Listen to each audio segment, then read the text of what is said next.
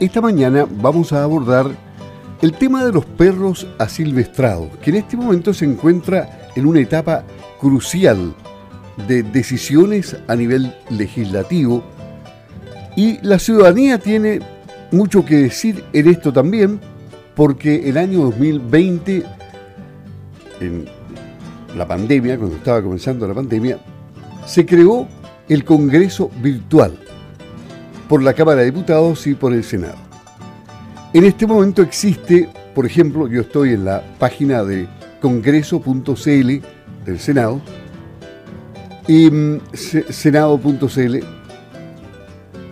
y ahí aparece la votación que hasta el momento la gente ha efectuado. Quién sabe no sean tantos, podrían ser más, porque son mucho más también los afectados o quienes podrían ser afectados por esto. Porque en este momento la votación en general dice que han votado a favor 967 y en contra 577 con una abstención de 17. Este proyecto declara a los perros asilvestrados especie exótica invasora y permite su captura, su caza y su control. Y el tiempo restante para participar como ciudadanía es poco ya. Faltan 10 días, 7 horas, 22 minutos para que se defina este tema que es tan importante. Un tema que debería ser abordado con seriedad por todos porque afecta directamente a los productores, pero también a las especies autóctonas del país. Por eso es necesario el control del perro asilvestrado que actúa solo o en jauría fuera de zonas o áreas urbanas y de extensión urbana y a una distancia superior a 200 metros de cualquier poblado o vivienda rural, podrá entonces realizarse de acuerdo a las normas de la Ley 19.473 sobre casa y su reglamento y para ello las personas que lo hagan en protección de personas y del ganado del que sea dueño o responsable deberán encontrarse inscritas en una asociación gremial de agricultores u organización afín para quedar eximido de las sanciones establecidas en el artículo 291 bis del Código Penal sobre maltrato animal. Estamos en línea con Alfredo Geise, productor agrícola de la región, que ha sido afectado por el ataque de los perros asilvestrados y queremos conocer su opinión de alguien que ha sufrido las consecuencias del actuar de estos animales. ¿Cómo está, don Alfredo? Buenos días. Hola Luis, buenos días. Muy bien, gracias. Comenzando esta mañana de día viernes. Saludos a todos los radioescuchas. Eh, cuéntame, Luis. Es un tema complicado, un tema que, daña la producción. Eh, ¿Cómo, lo aborda usted después de esta contextualización que hacíamos en el momento en que nos encontramos, en que esto está en etapa legislativa, en que la ciudadanía está opinando. Yo considero que hay poca gente votando, 967 a favor, en contra 567, o sea, un universo de 1500 y tantas personas, 17 abstenciones. Y faltan 10 días, 7 horas, 20 minutos para que termine la participación de la ciudadanía lo que obviamente es interesante como para que se adopte una decisión eh, más o menos informada de los legisladores, ¿no? Sí, así es, Luis. Es una lástima que, haya poca participación. Eh, la verdad que esto es algo que nos, a los ganaderos nos afecta bastante.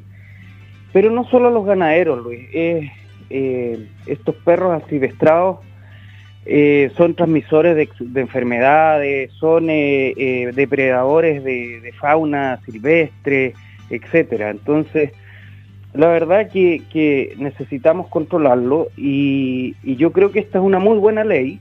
No lo deja al, digamos, al, arbitrio de, cualquiera, sino que pone reglas claras quién, puede quién puede hacer uso o digamos, trabajar con esta ley y mm, a mí me parece muy bien.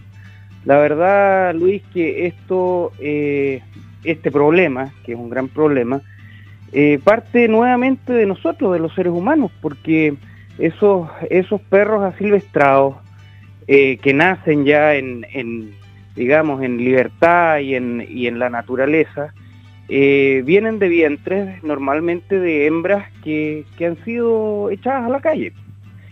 Y hay una falta de cultura tremenda de, los chilenos, me incluyo, o sea, todo el pueblo chileno, eh, con los perros, porque la verdad que eh, cuando ya no les pueden dar de comer o cuando ya se cambian de casa y los dejan botados, y ahí empieza el problema. Entonces, eso uno en otras partes del mundo no lo ve y yo creo que tenemos que trabajar mucho ahí también. También tenemos que trabajar mucho ahí. En legislación comparada, por ejemplo, ¿Australia tiene dominado este tema? Sí, sí, sí. Los gente, los, los anglosajones en general son mucho más pragmáticos y, y toman, toman el toro por las astas, como se dice. El problema, Luis, es que aquí tenemos eh, em, asociaciones de gente que se declara animalista, que, que, bueno, que están muy en contra de esto y que han, han hecho mucha fuerza. Yo, yo le quiero decir a esa gente que el mayor animalista aquí, o, o los mayores animalistas somos nosotros, los ganaderos, que queremos tener eh, bien a nuestros animales, queremos que nuestros terneros no, no sufran. No sé si tú en alguna oportunidad has logrado ver fotografías o, videos incluso de cómo quedan los, los bovinos, las ovejas, eh, después de haber sido atacadas por jaurías de perros. No, evidentemente, sí, todo lo, lo, hemos visto. Eh, y muy... Eh, a uno lo remece, digamos. Impactante, sí. sí. entonces, como digo, nosotros somos los primeros animalistas y y, no se trata de, digamos, de, de, querer eliminar todos los perros, al contrario, yo tengo perros también en casa, los tengo muy bien, y, pero hay que ser muy responsables. Ahora, todo el cuento. Lo peor es que los animales atacados quedan vivos y eso es lo que más lástima da cuando quedan con lesiones muy graves. muchas veces, pues muchas veces sí, eso es, es bien es bien terrible, sí. Y después hay que hay que recurrir a la eutanasia o, qué sé yo.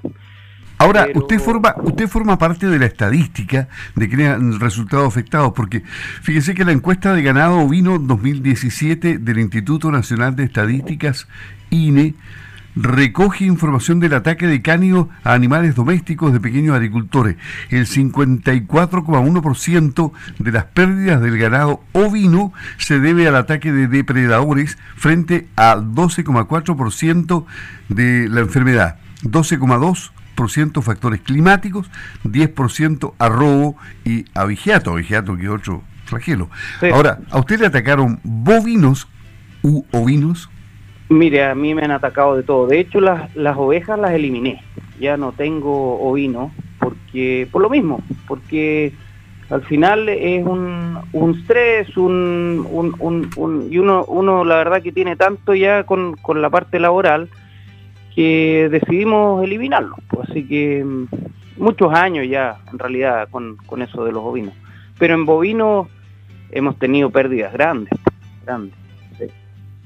Un año, y eso hace más tiempo ya, en el campo de mi mamá, eh, que es un campo no muy grande, eh, perdimos la mitad de la reposición de las vaquillas preñadas, porque la jauría de perros llevó las vaquillas que estaban al parir, a dos meses de parir, las encajonó en una esquina, las metió entre un foso y entre ellas mismas se, se pisaron y se enterraron vivas, se mataron 19 vaquillas. Recuerdo que animales se han desbarrancado también y han muerto. Bueno, es el mismo caso. Por los perros, no sé si usted ha visto, seguro que sí, eh, eh, cómo trabajan en la naturaleza, pero pero ellos ellos llevan los animales donde donde puedan atacarlos. Acorralarlos. Los acorralan, los los desbarrancan o qué sé yo, en este caso fueron, los llevaron a una esquina donde estaban unos fosos y los tiraron adentro. O sea, de hecho uno ve el trabajo de los perros ovejeros y es un trabajo positivo. Esto es, la otra cara de la medalla, ellos lo usan para, para herirlos, para matarlos, atacarlos. Pues si las mascotas como guardianes, como animales de trabajo, etcétera, si el tema es que no pueden quedar eh, salvajes. Ese, ese es el cuento. Y, fíjense que la estadística también dice que los principales ataques son en las regiones de Aysén, del Maule, la Araucanía y de los lagos. No figuran los ríos aquí, pero es un problema nacional.